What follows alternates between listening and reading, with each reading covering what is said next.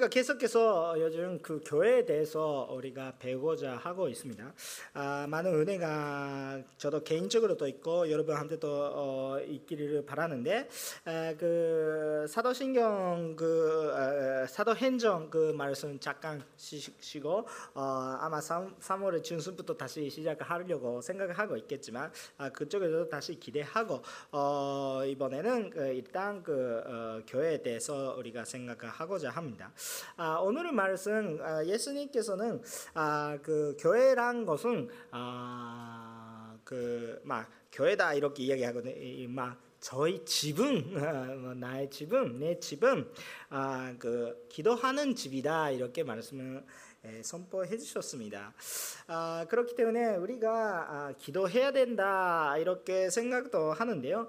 아, 그러면 어, 그 우리가 그것은 어떤 것인가라고도 참 또 묵상하면서 어, 그 우리가 주님의 앞에 지금 나아가고 싶다고 생각도 하는 것입니다.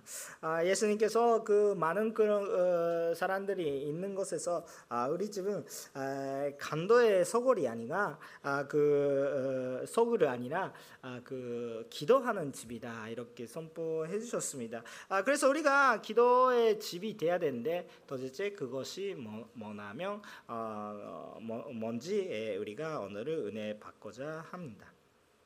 예, 오늘은 두 가지입니다. 아, 포인트가 두 가지 있는데 예, 첫 번째 그 포인트가 조금 길고요. 두 번째가 조금 어, 막 짧게 할 수가 있습니다. 에, 그 head heavy인데 근데 우리가 참 그 배경을 알아야 해야 모든 것을 이해가 갈 것 같아요. 어, 그리고 우리가 배경을 잘 모르면 계속해서 무슨 뭐 들어도 조금 한사 한사 아, 뭔가 좀 어, 의미가 모르고 계속해서 물어봐야 할 수밖에 없는 상황이 되지 않을까라고도 생각을 합니다. 예, 첫 번째 포인트는 아, 기도는 하는 것보다 또 오히려 드리는 거다. 기도는 한난 것보다 더 드리는 거다. 라고 생각하시면 됩니다. 아니 기도란 것은 한다 기도하십시오 기도하자 아, 기도합니다 아, 이 말은 자체는 이상하지 않아요 괜찮아요 근데 에, 그 말놀이 하는 거 아니에요 그래 그래서 그, 그 속에 있는 이미지 우리가 기도한다 이런 이야기는 하, 하셔도 돼요 그 하다 한다 이렇게 이야기하셔도 되는데 그거에 보험되고 있는 진짜 의미를 아 기도를 드리는 것이네 이런 것을 우리가 깨달아야 하는 것 같습니다. 오늘 성경 말씀은 그 마태복음 아, 그 21장 12절부터 13절까지 함께 있도록 하시겠습니다. 마태복음 21장 아, 12절부터 13절까지 어, 2절을 함께 읽겠습니다. 시작. 예수께서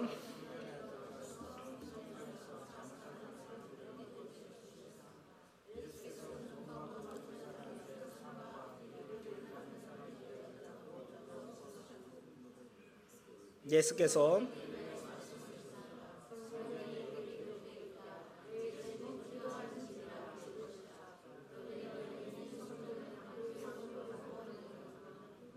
아멘 감사합니다. 아, 첫 번째부터 계속해서 이야기하고 있는 것입니다. 근데 예수님께서 뭘 하셨냐면 그 조금 우리 이미지에 따라가지 않은 조금 무서운 일이 하셨습니다.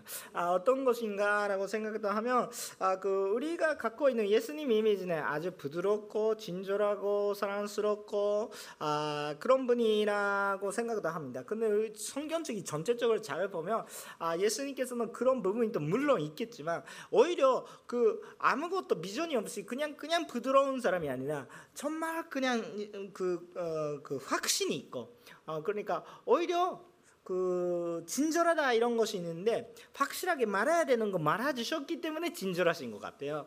아 그래서 우리는 그 뭔가 예수님 뭔가 부드럽고 뭔가 막 이런 어, 사람인 것 같은데요. 어 근데 어, 확실하게 뭐 더 가격한 분이셨구나.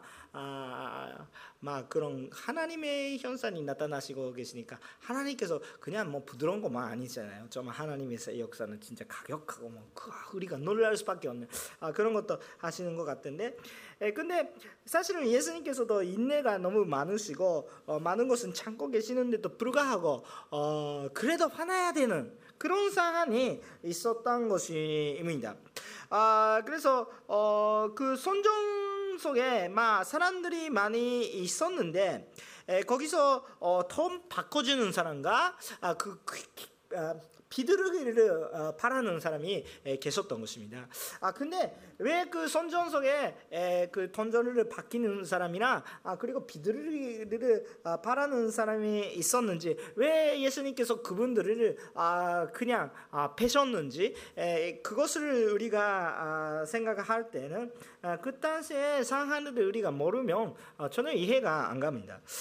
그 당시에 예수님 시대에 유다 유대랑 그런 그 아, 유다야랑 그런 나라는 나라 모습이 아니라 아, 자기가 일단 나라 저렇게 움직이고 있는데 그 로마 그 어, 어, 속박 속에 에, 로마 지배 속에 있었으니까 아, 그 마음대로 어, 나라 모습을 갖 고갈 수가 없었습니다.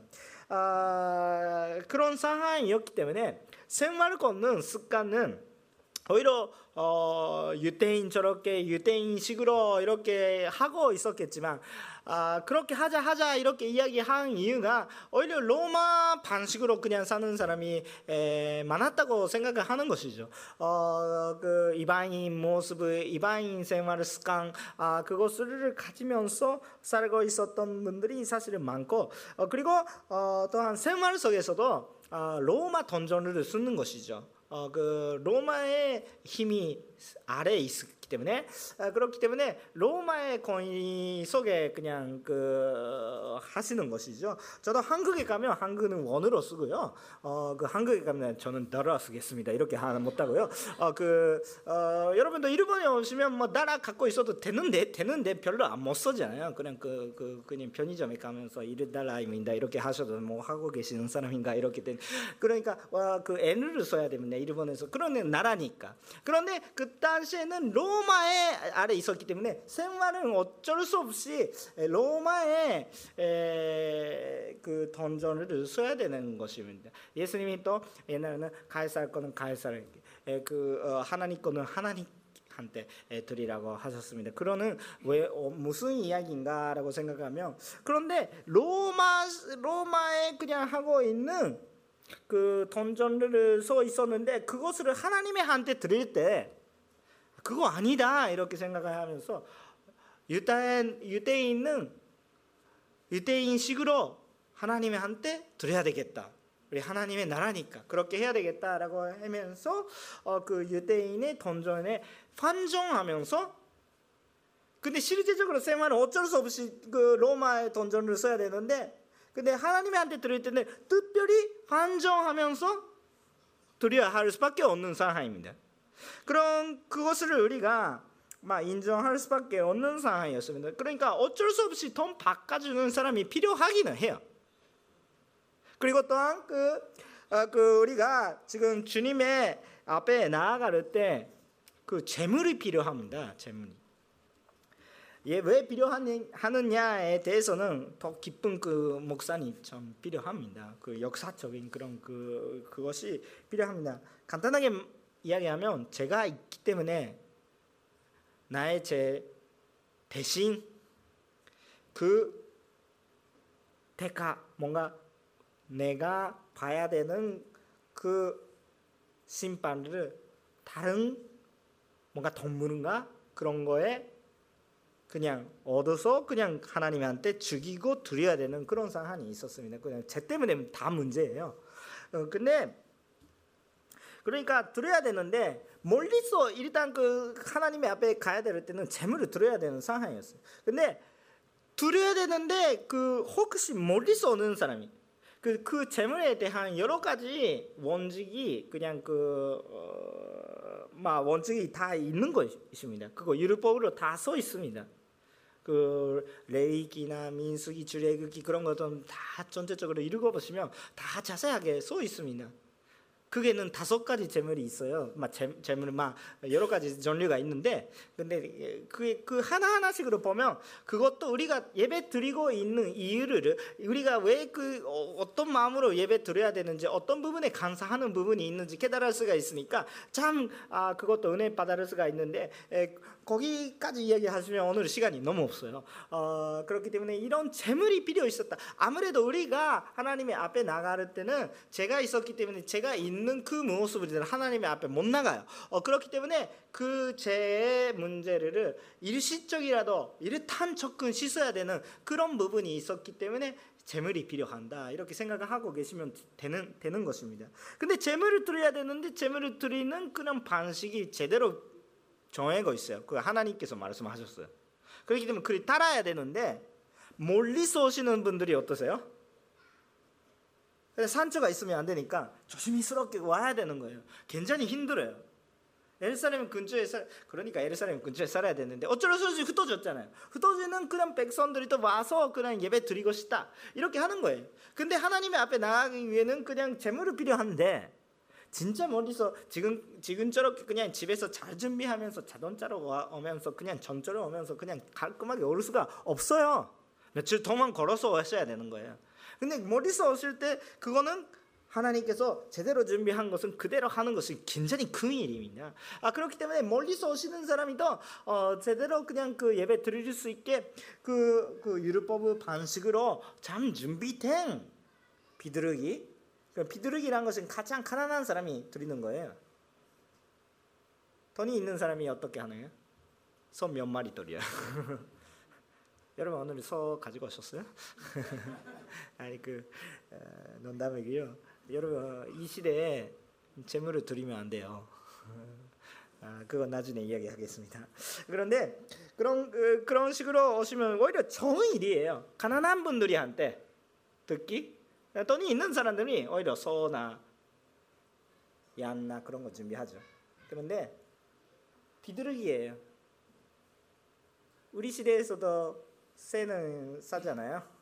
어, 치킨 싸죠. 그 학생들이 더 잘 먹어요. 어, 그 일본은 잘 모르겠지만 일본도 편의점에서도 뭔가 사를 수 있어요. 네, 근데 그 일본에서 그냥 그냥 소고, 소고기 소고기 마시는 거 그, 그런 거 어떠라 대체 편의점에는 아, 있을지도 모르겠지만 아마 없다고 생각돼요. 근데 아무도 아무래도 어, 그 가난한 사람들한테 준비해 주신 것이죠. 어디 정일이잖아요. 정일이 있는데 그것을 어디서 하고 있었습니까? 선전 속에서 하는 거였죠. 그거는 오히려 기도해야 되는데 그거 가지고 오히려 거기에 재물을 드려야 되는 것인 곳에서 뭔가 그 준비를 하고 있는 거예요. 그리고 그것이 선정 외 바깥에서 하는 것이 아니라 선정 내서 안에서 하는 거예요. 굉장히 예수님 화나셨습니다. 왜냐하면 또 기도하는데 사실은 유대인들이 한데 또 있어요. 사실은 또 안쪽에 있어요. 모든 선전에 3이랑 그 숫자를 기억하시면 되는데 다 333으로 되어 있어요. 세 가지 구역이 있는 거예요. 마당 같은 거 있고 선전 건물 있고 그 속에서도 또 디선서라 선서가 나는 거 있어요. 그러니까 세 가지 있는 거예요. 근데 가장 외곽에 그렇게 되고 있는데 그것도 선전의 단이에요. 단속에 있는데, 근데 그 유대인 남자들이 또 들어갈 수가 있어요. 근데 여자들은 어때요? 거기가 가장 하나님과 가깝게 갈 수 있는 거. 이방인들이 어때요? 거기가 가장 거룩한 곳이었어요. 근데 거기서 뭐 하고 있는 거예요? 비둘기 얼마 어, 돈좀 필요하세요? 시장 갔대요. 그래서 예수님 화나셨어요. 뭐 하고 있나? 여기는 예배 장소인데 그렇게 화나셨어요. 왜냐하면 그분들이 마음은 예배 위해서 준비하고 계시지만 예배에 대한 마음이 없어요. 예배할 수 있게 준비하고 있는데 그분들이 마음은 돈 그 환정하면 수수료를 받을 수 있으니까 어차피 섬길 수가 없잖아요. 그러니까 수수료 받고 어, 오늘은 몇 명 오시면 좋겠다 이렇게. 어 사람들이 예배하러 오셨네. 아 50엔, 100엔 이렇게 뭐 사람들이 얼굴을 뭐그 돈이 이뻐요. 그리고 그 많은 사람들 비둘기 사람 아다 오늘은 세일입니다.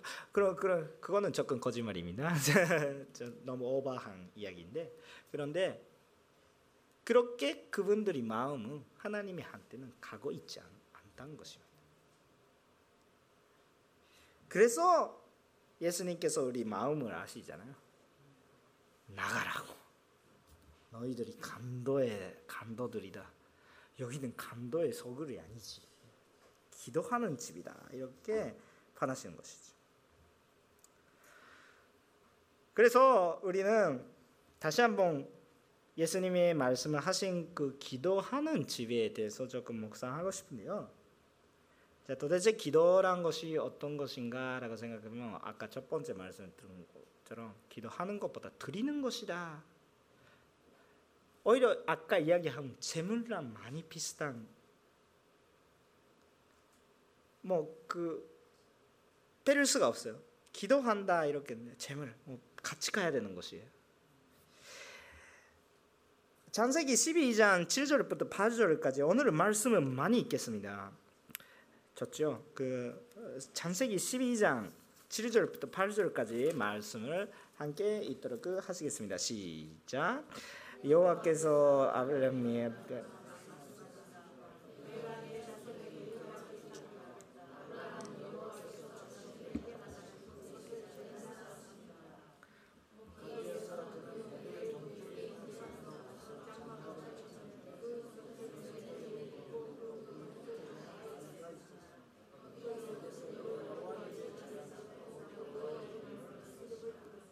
아멘. 에, 여기서 무슨 기사가 있었는지 에, 아주 그 아브라함이 아브라함가 되기, 되기 전에 그 하나님께서 아브라함을 부르셔서 음, 말씀해 주시는 먼저 소리를 들으셨어요. 그러니까 아브라함은 그런 그 말씀을 들었어요. 하나님의 말씀이 아주 두려운데요. 그런데 에, 말씀을 들었으니까 이 땅을 주겠다. 바로 지금 그 예루살렘은 이 땅을 주겠다. 아 진짜 옛날에 예수님 시대나 생각하시면 우리가 우리가 예수님 생각하는 것보다 또 예수님 시대 아브라함 생각하면 또 과거예요. 그러니까 2000 우리가 2000년 전에 예수님이죠. 근데 2000년 전에 안 돼요. 더 가야 돼요. 그러니까 그 정도 그 멀리 있었던 이야기이지만 그런데 아브라함한테 그 하나님께서 먼저 말씀을 주셨어요. 그 다음에 아브라함은 뭐를 했어요? 재단을 만들고 하나님의 이름을 주님의 이름을 불었죠. 주님의 이름 부르는 그거 기도했다는 뜻입니다. 재단을 만들고 주님의 이름을 불었던 것입니다. 재단을 세우고 기도하신 거예요. 왜 재단이 필요합니까? 재단이 필요 없다면 기도만 하면 되지. 그냥 아브라함아 이렇게 근 준다. 주여 감사합니다 이렇게 하시면 되잖아요. 우리 모습이에요. 우리 이 시대 모습이 그래요. 그렇지 않아요? 왜 재단을 세웠어요? 재단에서 드려야 되는 뭔가가 있어요. 왜 그래요? 우리한테 죄가 있었기 때문에 우리 그냥 모습대로 주님의 이름을 부를 수가 없어요. 주님의 가까이 갈 수가 없는 건 제가 있었기 때문에 우리 너무 들어와서 못 가는 거예요. 혹시 가게 되면 우리 심판 받을 수밖에 없어요. 하나님께서 완벽하시니까 부르고 완벽하는 우리가 같이 있으면 하나님께서 부르고 완벽하게 되죠. 근데 하나님께서 완벽하시니까 부르고 완벽하는 거 오면 완벽 하나님께서 부르고 완벽하게는 되지 않고 우리를 멸망하면서 하나님께서 완벽하게 되시겠습니다.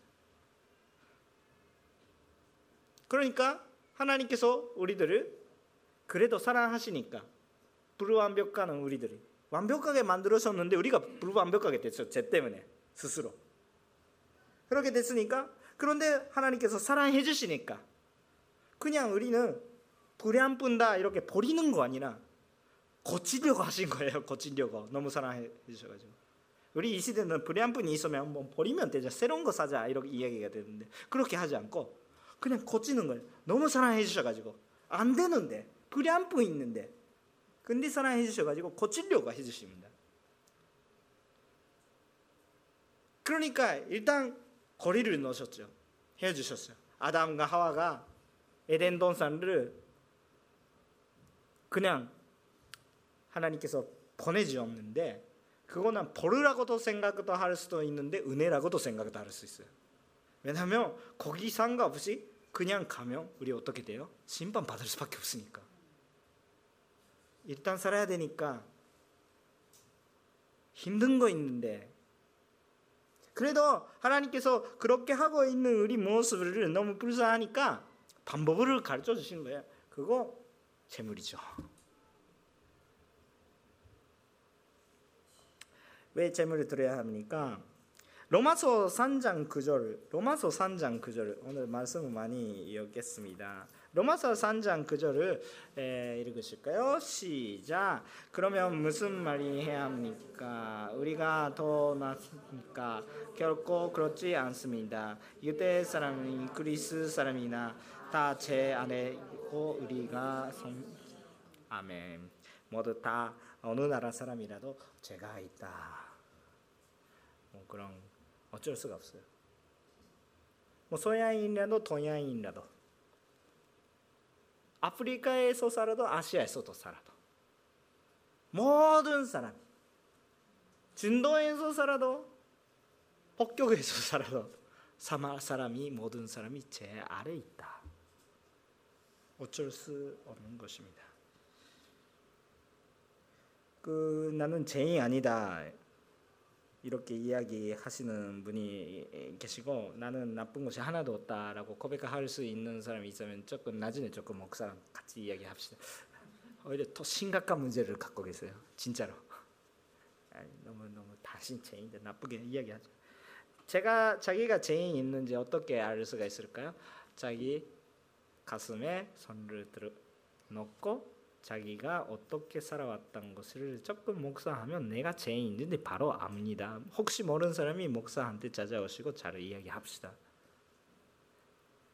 전도 집회가 아니라서 거기에 대한 많은 이야기는 안 하겠습니다만 내가 죄인인 것이 일단 내가 문제가 있는 것이 뭔지 아셔야 합니다.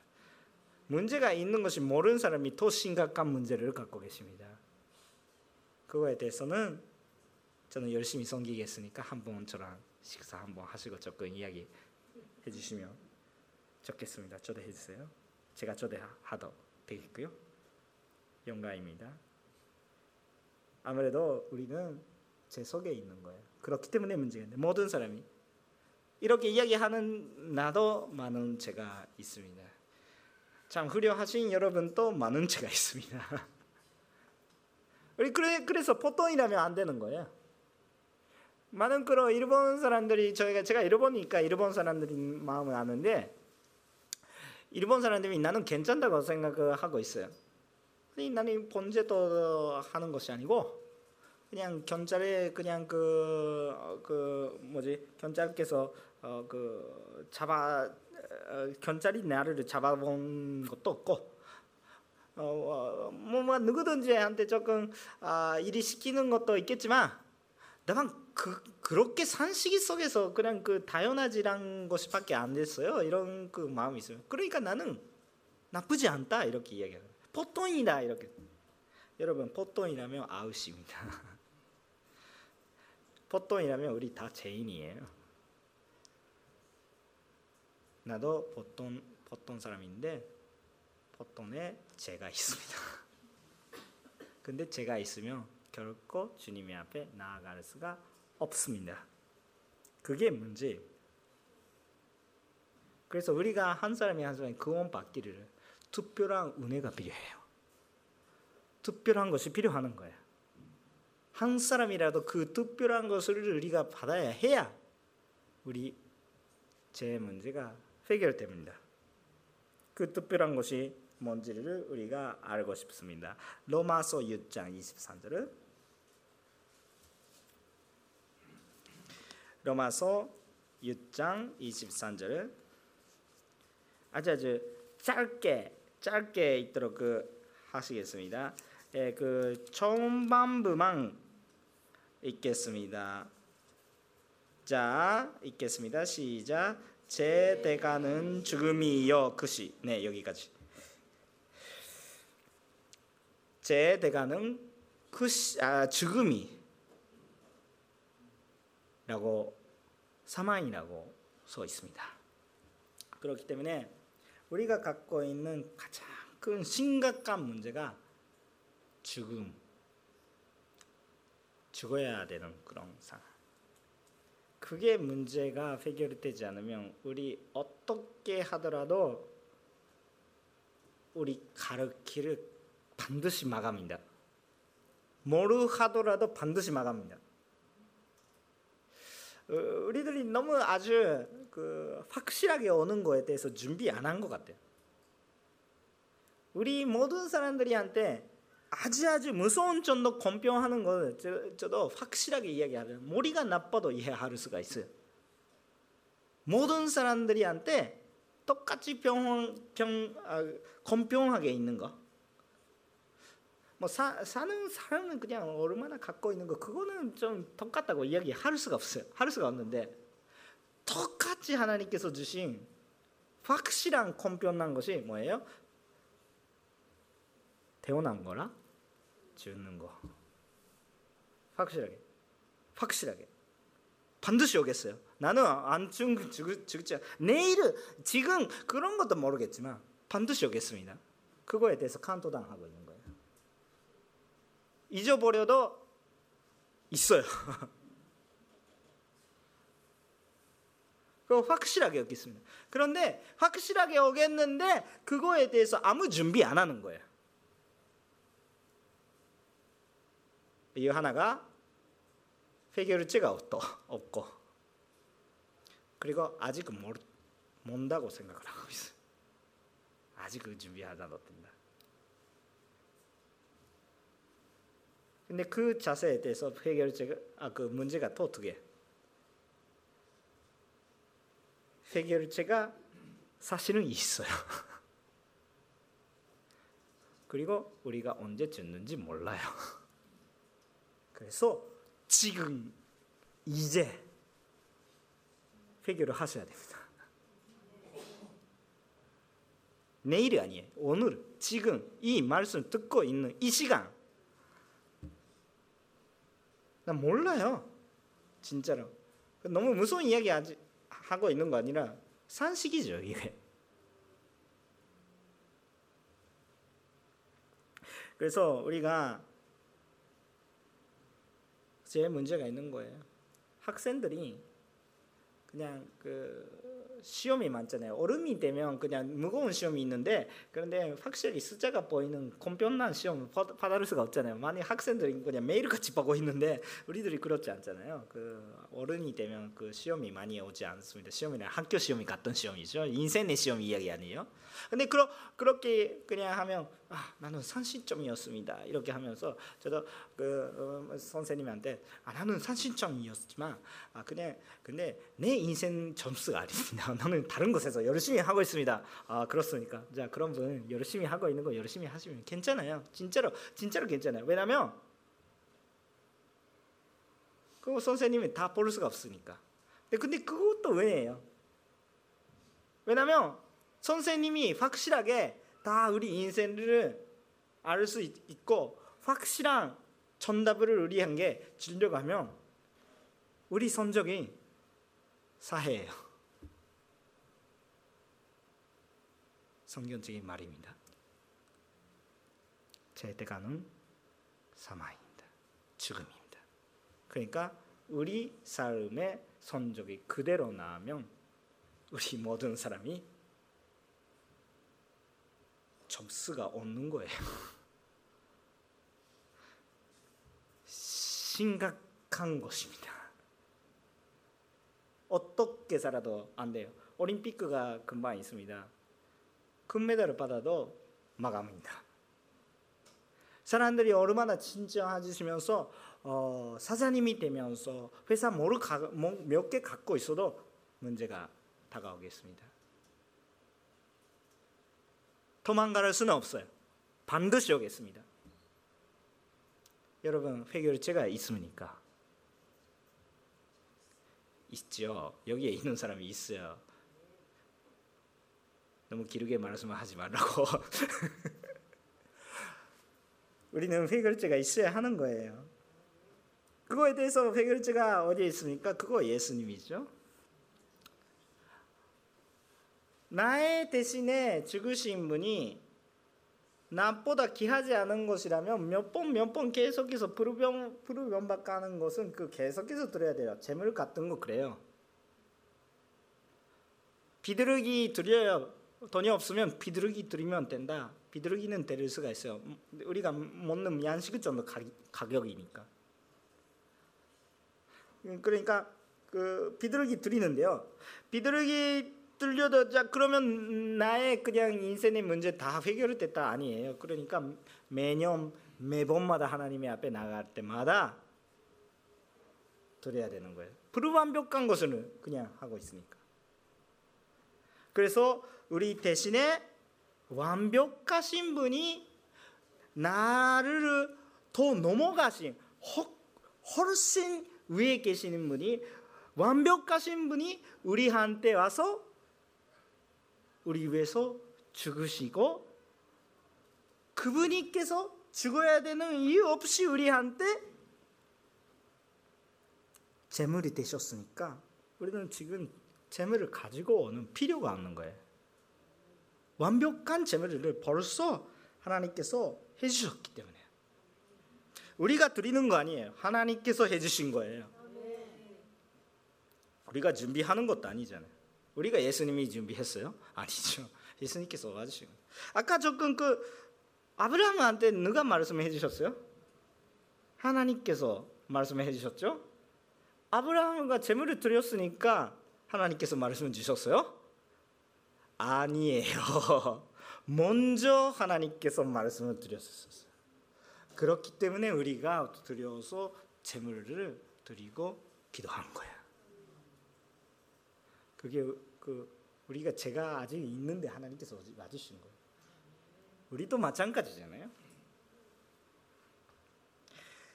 그래서 하나님께서 모든 것이 해주셨기 때문에 우리는 재물을 드리는 필요는 없는데 그 다섯 가지 중에 하나도 그렇는데 그 세면이 거리지 않은 그런 재물 중에 다섯 가지 중에 하나 군무를 그냥 여러 가지 이야기가 있지만 근데 거기에는 감사의 감사한 것, 주님을 받고 감사한 것을 드리는 거죠.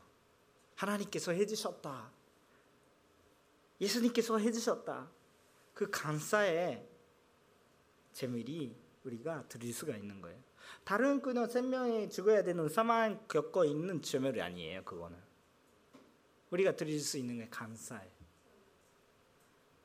하나님께서 모든 것을 준비해 주셨습니다. 그래서 아까 로마서 6장 23절 후반적으로 보면 어떻게 써 있습니까?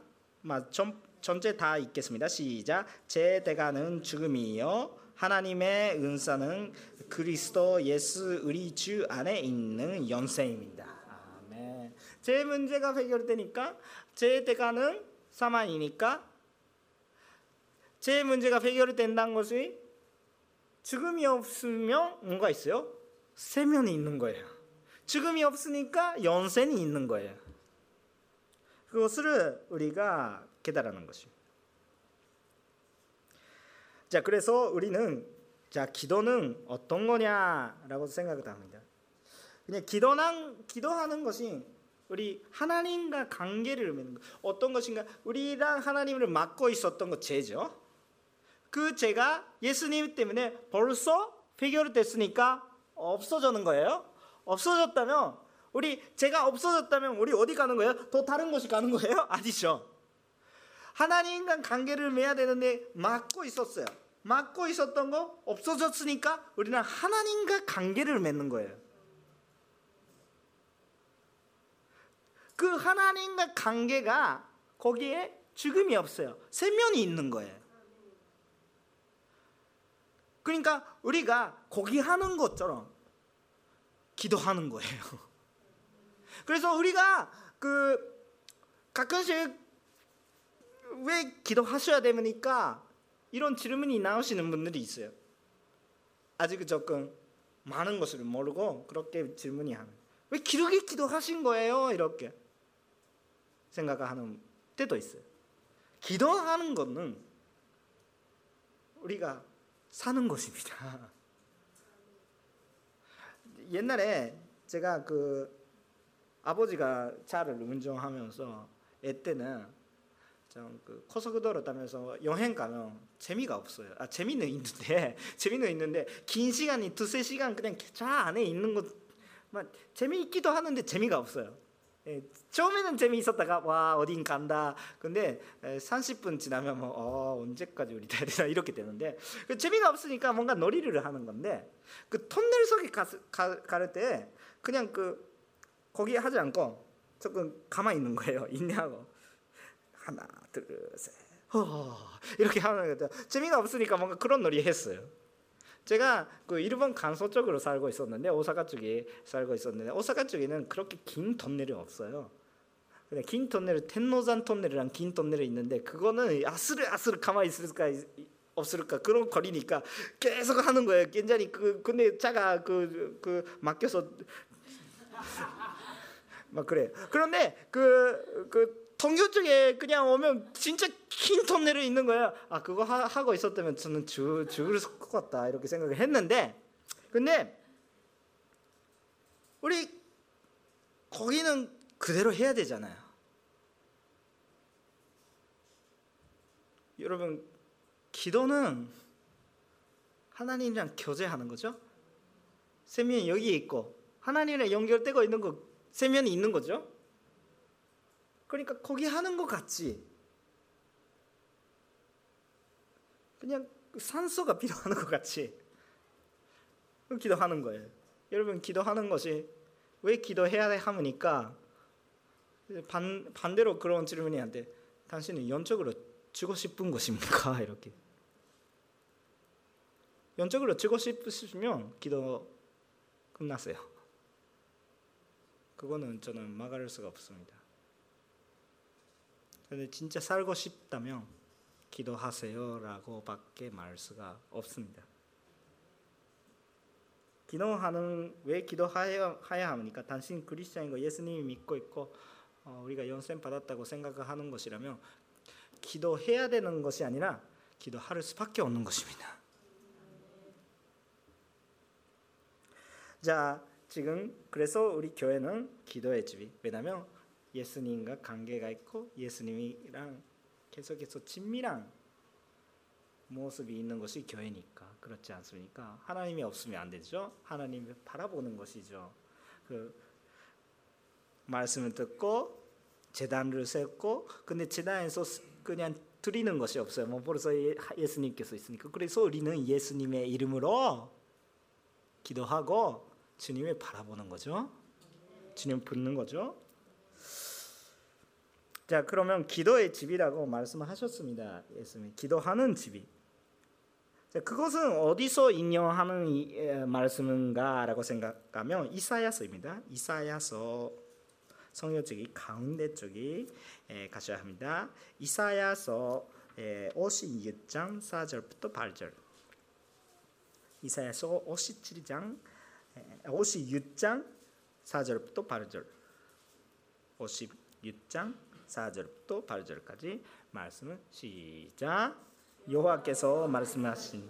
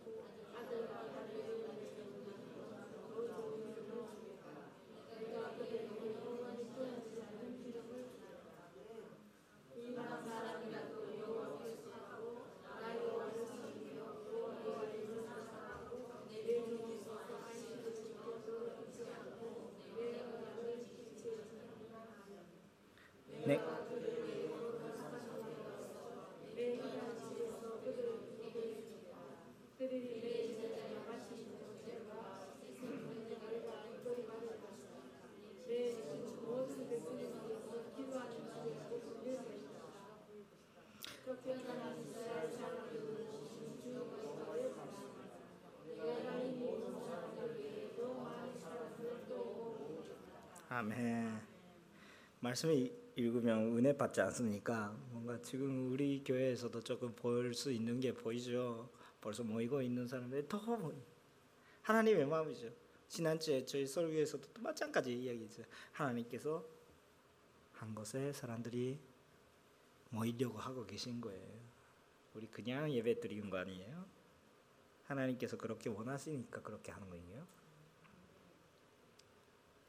말씀이 여기 서 있고. 그런데 기도하는 집이 나왔죠? 7절. 기도하는 집이다. 근데 재미있는 게 이거 구약 성경잖아요. 우리 그냥 성경적이 잘 알고 있는 사람이 아 그래 구약 성경은 유대인들이만 이야기. 근데 신약 성경은 이방인들도 다 포함해서 많은 이방인들이 한테도 그, 그 열렸다라고 생각해요. 사실은 그렇게 생각도 할 수 있겠지만 말씀은 그렇지 않아요. 똑같은 계획 속에 있어요. 왜? 여기 보세요. 6절에 이방 사람들 일반 사람 이방인이라도 여호와께 속하고 나 여호와를 섬기며 여호와의 이름을 사랑하고 내 전에 대서 등등등 신기하죠. 확실하게 이야기하고 계시잖아요. 구약 성경 잘 보시면 계속 그 이방인 이야기 나옵니다. 유대인들이 일단 먼저 하는 거고 이방인들이까지 그냥 되는 거다 이렇게 은혜의 이야기를 계속 하고 계세요. 그러니까 하나님 계획은 그대로예요. 그대로인데 우리가 착각하는 거죠. 사람이 착각하는 것이죠. 그런데 이방인이라도 그냥 기도의 집이 된다.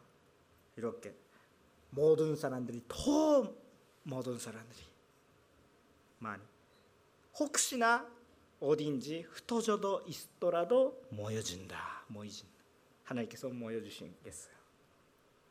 그러니까 그런 분이신지 우리가 확실하게 알면서 아 기도하는 것이 어떤 목표가 있는지 뭐를 위해서 기도해야 되는지 하나님께서 뭐를 원하시는지 우리가 알고 계셔야 되는 것입니다. 우리 뭐를 위해서 기도합니까? 묵상하시면서 어떤 기도해야 됩니까? 묵상하시면서 조금 생각한다. 마지막 결론적인까지 인도해 주겠습니다. 또 반대쪽으로 간도 간도의 간도의 수, 속을 속을 죄송합니다. 뭐 제가 뭐 이 이야기 한사 하루 때 매번 매번 아, 속으로 급밥을 생각해가지고 죄송합니다. 뭐그 그 일본 사람이기 때문에 죄송합니다. 좀, 좀 비슷해가지고 속을 속을 속을 아무래도 속을 간도의 왜 사, 간도의 속을 어떤 어떤 것인가? 에레미야서입니다. 에레미야서 7장 9절부터 15절. 에레미야서 7장 9절부터 15절까지.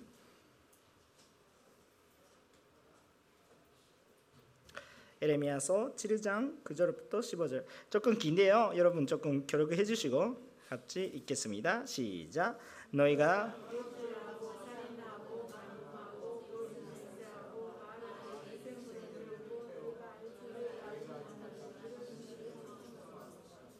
내 이름으로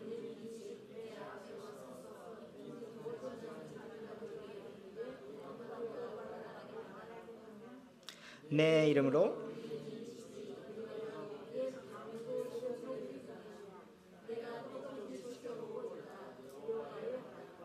너희는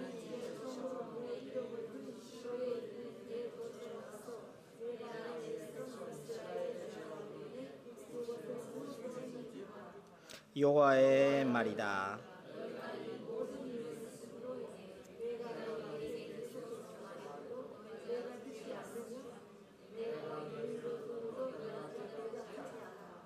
그러므로 이제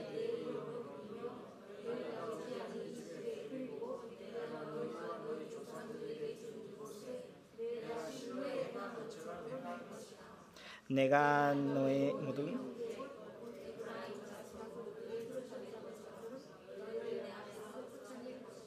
아멘. 무서운 말씀이 기도 해요. 아, 그게 그 많이 읽었는데 간단하게 말하면 하나님의 외에를 위에 위지하고 있으면 안 된다 이런 얘기시죠. 우상 숭배하지 말라 그런 뜻입니다. 그런데 그거는 우상 숭배라면 뭐 눈이 보이는 우산이 생각을 하겠지만 여러분도 아시겠지만 그 우산이 눈이 안 보이는 것도 있어요.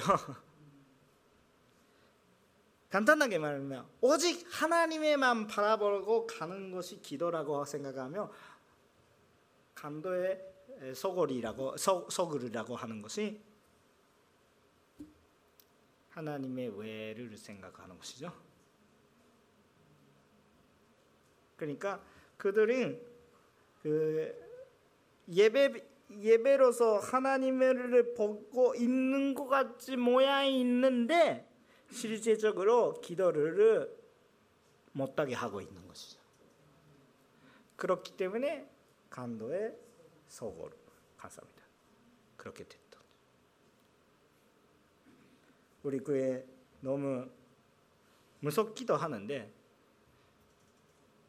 생각하면 무섭지도 않아요. 왜냐하면 하나님만 보고 있으면 괜찮으니까 하나님이랑 교제하고 있으면 괜찮으니까 많은 것을 하라고 이렇게 이야기하고 있는 것이 아니라 하나님이랑 보고 있으면 괜찮다고 이렇게 이야기하고 있으니까 어렵다 어렵지 않다 이렇게 생각하면 아주 단순한 것입니다. 하나님이 보세요 이런 이야기예요. 하나님이 바라보라고 지금 그것을 그 허락하여 주시니까 그것만 보고 있으면 되는데 우리 어쩌고 저쩌고 저쩌고 저쩌고 하고 있는 거예요. 그거 필요 없다고.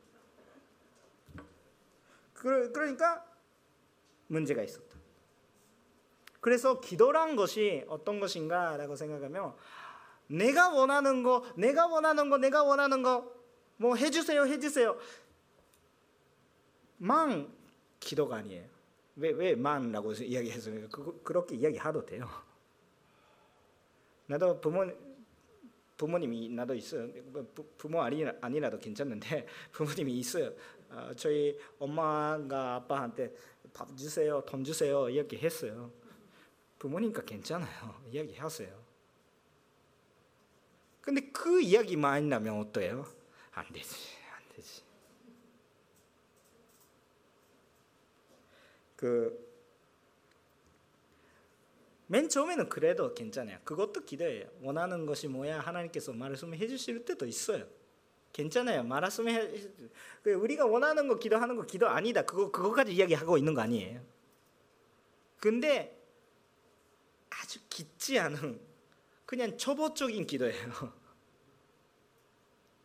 관계 속에 깊은 관계가 아니라 아직 깊지 않은 초보적인 관계예요. 그건 뭐 주세요, 뭐 주세요. 더 깊게 가면 주시지 않아도 같이 있었고 더 깊게 가면 오히려 내가 섬기다. 기도라는 것은 주님이 바라보는 거죠. 관계를 우리가 하는 거 없잖아요. 예수님께서 재물을 드리셨고 우리가 재물을 드리는 거 아니고 우리 그냥 그대로 받고 저대 받고 하나님 앞에 가서 지금 부르게 되게 된 거죠. 근데 기도 드리는 거예요. 기도 드리는데 그거 재물 같은 거 없어요. 내가 준비할 수 있는 것도 없어요. 그래서 감사히 받았습니다. 주님의 마음이 어디 계시죠? 더 주님을 알고 싶습니다. 관계를 맺는 것이죠. 드리는 거 없어요. 아, 그 우리가 우리가 뭔가 드리는 거 없어요. 그러니까 뭔가 우리가 하다 한다 것보다 정말 받는 것은 그냥 드리는 거예요. 그래서 우리가 자기의 자신이 기쁘게 된 그런 기도를 하는 것이 아니라 무슨 기도가 좋은 거예요? 하나님께서 기뻐하신 기도를 해야 되는 거죠. 그렇다면 우리 또 기쁘게 된 거예요. 우리 하나님한테 드릴 수 있는 게 있어요? 없죠. 없는데 없는데 다 주셨는데 우리가 하나님이 원하는 것을 드릴 수 있다고 하면 하나님께서 기뻐한다 이렇게 하시면 우리도 기쁘지 않습니까? 이렇게 생명까지 모든 것을 주셨는데 우리는 아무것도 못해요. 아주 답답해요. 그런데 하나님께서 우리들을 기뻐하신 거예요. 그 기뻐하는 재물이 뭐아그 예, 말이 어려웠네. 그그 그, 그 하나님한테 드려야 되는 것이 뭔지 기도인데 그 도대체 그 기도가 뭔지 오늘 설교 어려우실까요? 아마 간단한 이야기 하고 있는데 전체 성경 전체적으로 이런 이야기 하고 있는 거예요. 자, 그러면 우리는 기도할 때 어떻게 하면 좋을까? 그게 문제잖아요. 우리 기도의 집이 돼야 되는 거예요. 강도의 소, 소, 그, 소굴이 되는 거 아니라 그 기도에 하는 그 집이 돼야 되는 거죠. 기도 드리는 집이 돼야 되는 거예요. 그렇다면 자 어떤 기도 해야 되는가?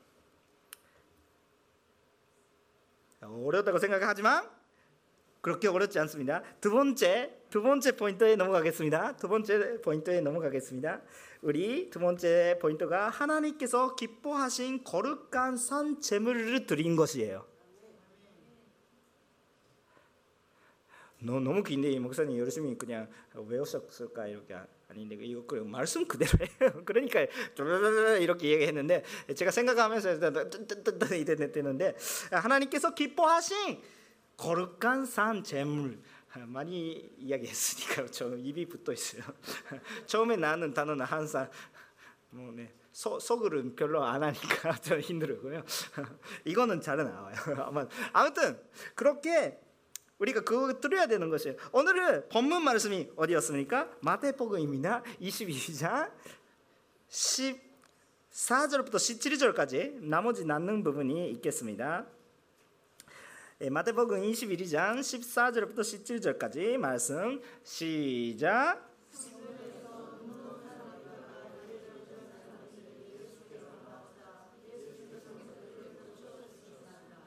그러나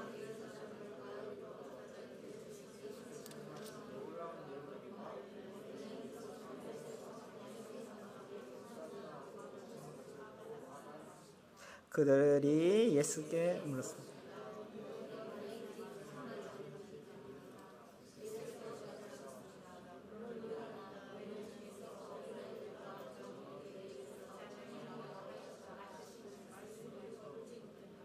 그리고 예수께서 그들이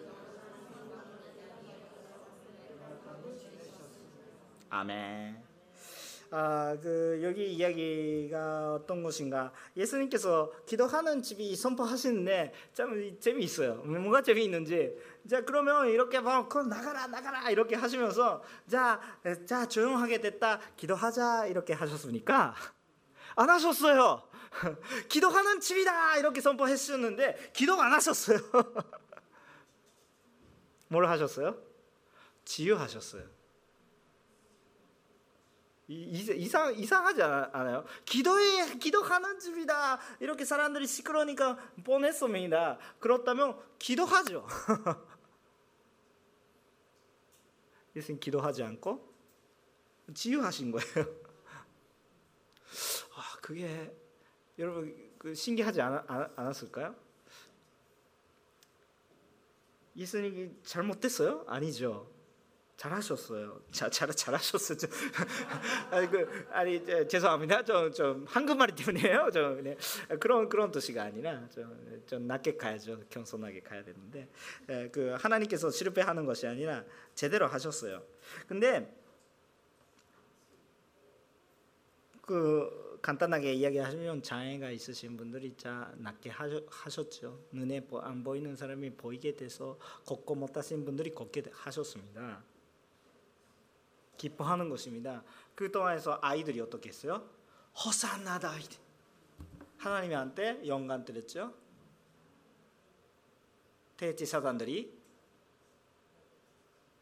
화났죠. 나 왜 화났어요? 대제사장들이 보고 있는 것은 하나님이 보고 있지 않기 때문입니다. 예배 드리려고 하고 있어 하나님이 보고 있는 것 같은데 하나님이 보고 있지 않아요. 하나님께서 역사하셨는데 호사나 이렇게 하고 있는 있는 그런 그 아이들이 같이 이렇게 되지 않고 어 그냥 순순히 받아들이지 않고 좋은 일이 하셨잖아요. 그러니까 좋다 이렇게 같이 기뻐하시면 되는데 그거는 놔두고 우리가 못하는 거 예수님이 했으니까 질투가 생겨가지고 그, 그 대 제사장들이 못하는데 예수님께서 하셨다 할렐루야 이렇게 하고 있는 거에 대해서 자기 프라이드가 연서가 못 돼가지고 그냥 예수님 예수 그 애들이 이렇게 하는 거 맞는 일이에요 이렇게 하는. 예수님이 시원해요. 맞는 일이에요. 이렇게 얘기하는 말씀 써 있잖아요. 아이들이 저렇게 그냥 호사나 이렇게. 아, 어른들이 하지 않으니까? 아이들이 입으로 아, 아이들이 순순하잖아요 좋은 거예요 그 어른들이 이야기 못하는 거 이야기 해 주시니까 시원해요 어, 그, 그래 가끔씩 그 어른들이 충격을 받겠지만 사실이에요. 아, 아이들이 힘이 있습니다. 오히려 아이들이 통화해서 전도가 돼요. 아이들이 사역하고 있는 분들이 축복입니다. 어, 정말 축복이에요. 그, 그거 통화해서 많은 것을 배울 수가 있어요. 그래서 우리 어떤 기도가 중요합니까? 세 가지 말씀을 드리겠습니다. 첫 번째 올바른 기도는 하셔야 합니다. 올바른 기도 어떤 기도입니까? 그거는 전반적에서 계속 이야기해서 아버지 보는 거죠. 아버지랑 교제하는 거예요. 예수님이랑 교제하는 거죠. 그 외에는 들렸던 기도죠. 저는 이상한 이야기 안, 안 하고 있어요. 그럼 기도라는 것은 주님과 교제하는 거예요. 다른 것에 기도하면 의사한 선배죠. 나를 생각하면서 내가 내가 내가 이렇게 이야기하고 있으면 그거 기도 자체도 아니죠. 주님을 바라보는 거 기도예요. 올바른 기도 하셔야 됩니다. 올바른 기도. 올바른 기도가 뭐지? 주님을 바라보는 기도죠. 주님을 소원한 그런 기도.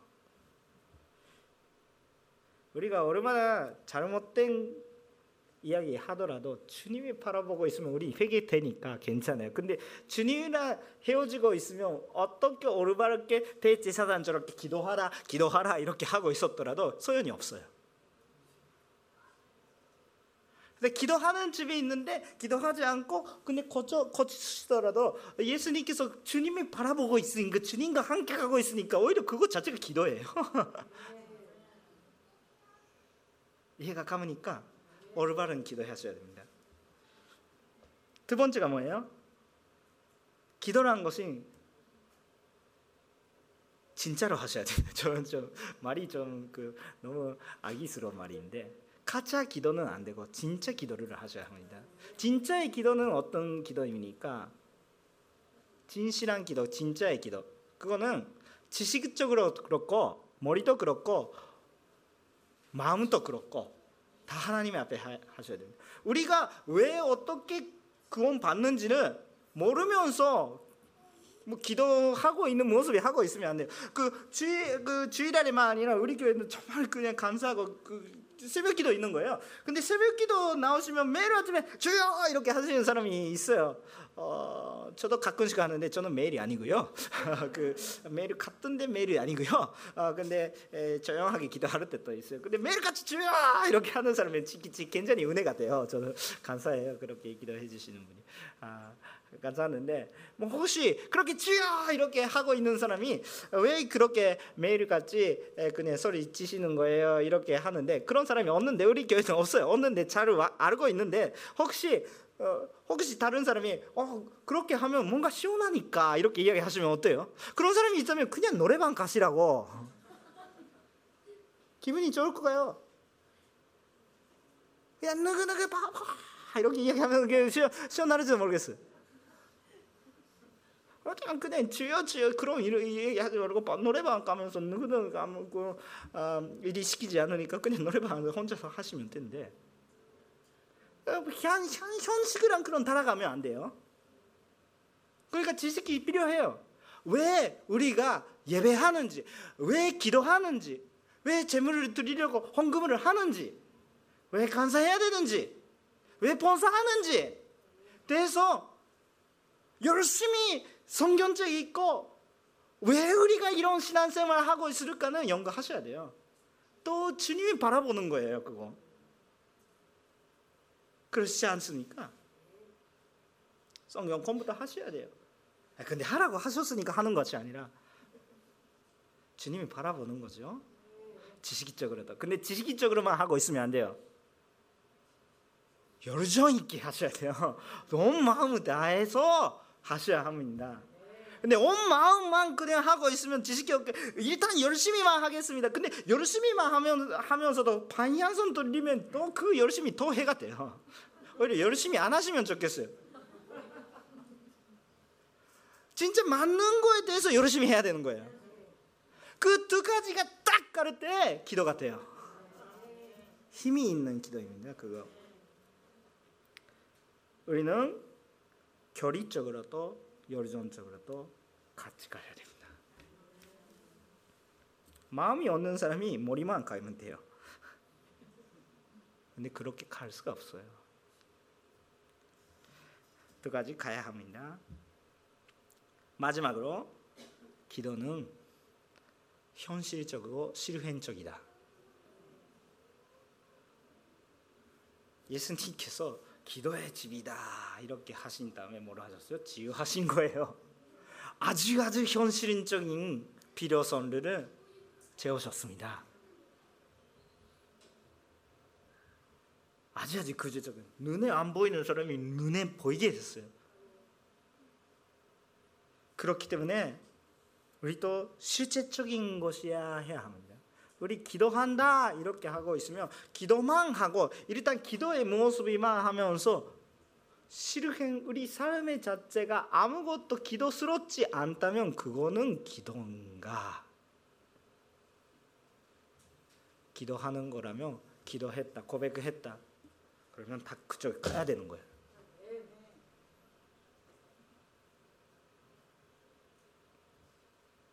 나는 틀린 말을 하고 있으니까 좀 말씀대로 하고 있다고 생각도 해요.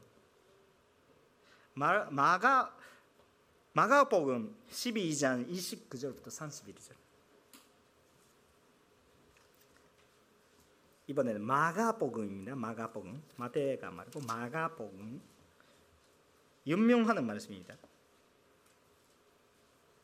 12장 29절부터 31절. 함께 읽겠습니다. 시작. 예수께서 대답하셨습니다. 첫째로 중요한 계명은 이것이다. 이스라엘아 들라 주 우리 하나님은 오직 그한 분이십니다. 내 마음과 내 목숨, 내 내 뜻과 내 힘을 다 주님 하나님을 사랑하라. 이라는 것이요. 뜻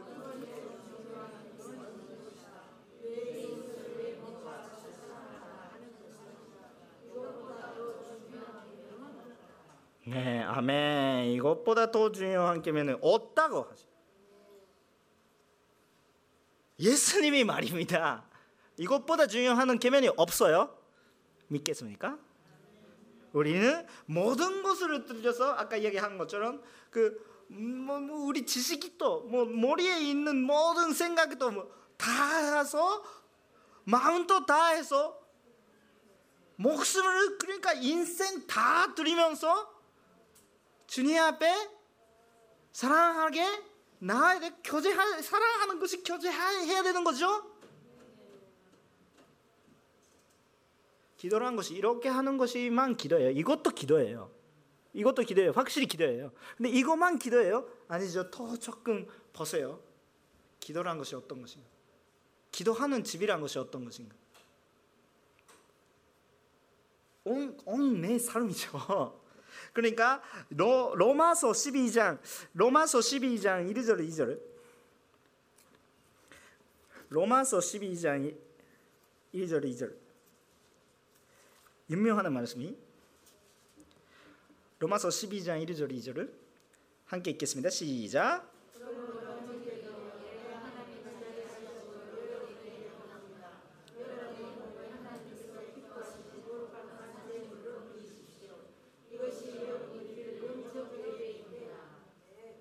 여러분이 세대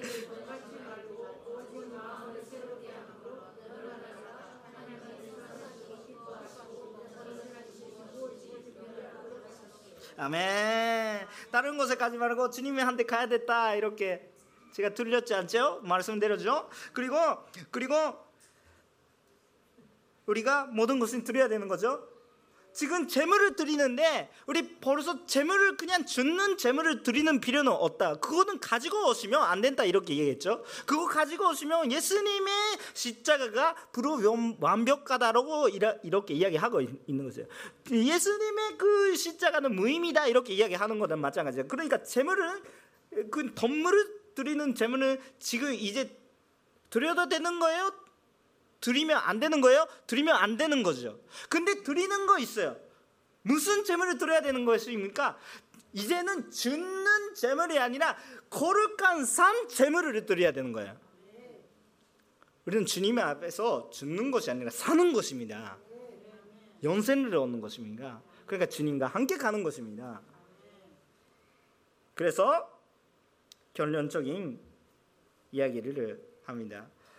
그렇게 하시면 우리 하나님께서 기뻐하시는 거예요. 우리는 뭔가 드리는 거 아니라 나를 드리는 거, 내가 가는 거예요. 주님 앞에.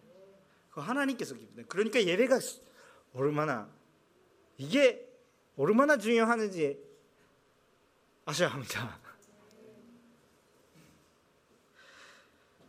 사실은 나는 면이 있는 사람들이 거칠 수가 없습니다.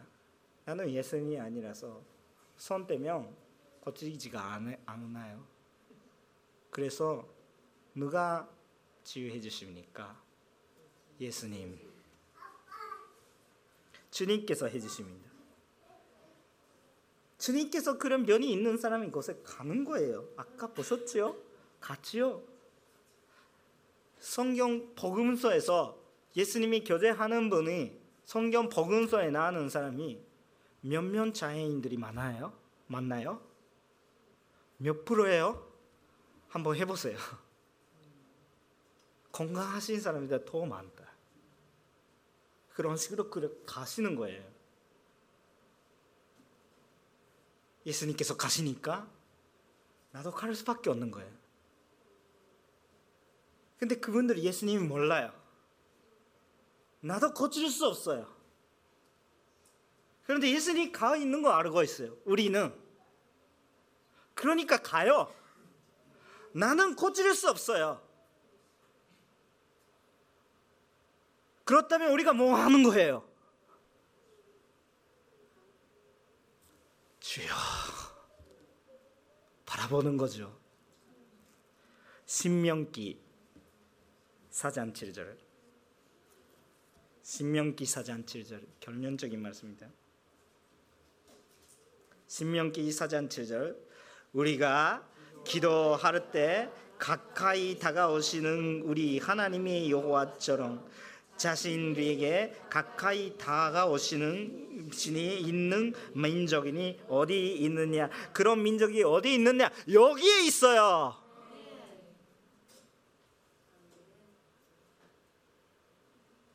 선 기도가 알았습니까? 예수님이 가고 가라고 하신 사람들이 곳에 가고 거기서 아무것도 못된 나를 보고 모든 것을 하나를 수 있는 하나님을 보고 그때 우리가 하는 것이 모든 것은 기도예요. 자, 여러분 물어보겠습니다. 여러분 뭐를 기도하고 계세요? 뭐 기도하고 계세요? 이제 기도가 알았죠?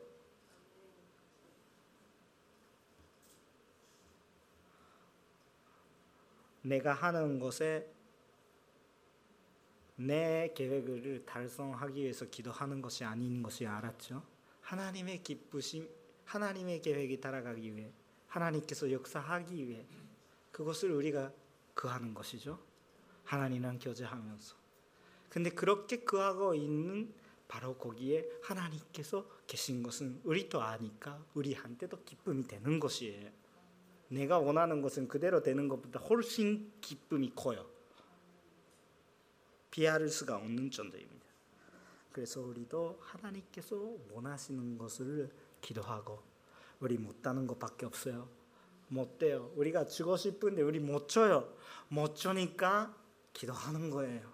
주여 불가능이니까 그 지금 영적인 상황은 두려운 것 같이 그냥 절망적인 그냥 그런 상황이 있어서 두려워서 두려워서 어떻게 할 수가 없는데 내가 해야 될지도 모르겠지만 나도 할 수 있는 거 없다 주는 것도 없다 내가 바꿀 수도 없다 그래도 다만 내 속에 있는 이 예수님이 그분들이 또 함께 있으니 있으니 나도 할 수 있게 해주세요.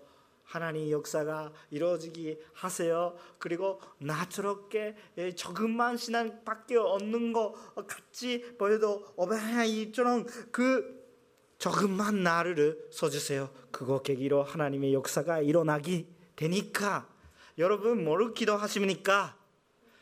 하나님의 나라와 하나님의 위가 이 땅에 오시는 것 하늘의 나라의 뜻이 이 나라의 그 이 지산에서도 있도록 그 기도하시는 것이죠. 함께 기도하는 우리가 여러분 요코하마 온누리 교회 되기를 간절히 기도합니다. 함께 기도하시겠습니다.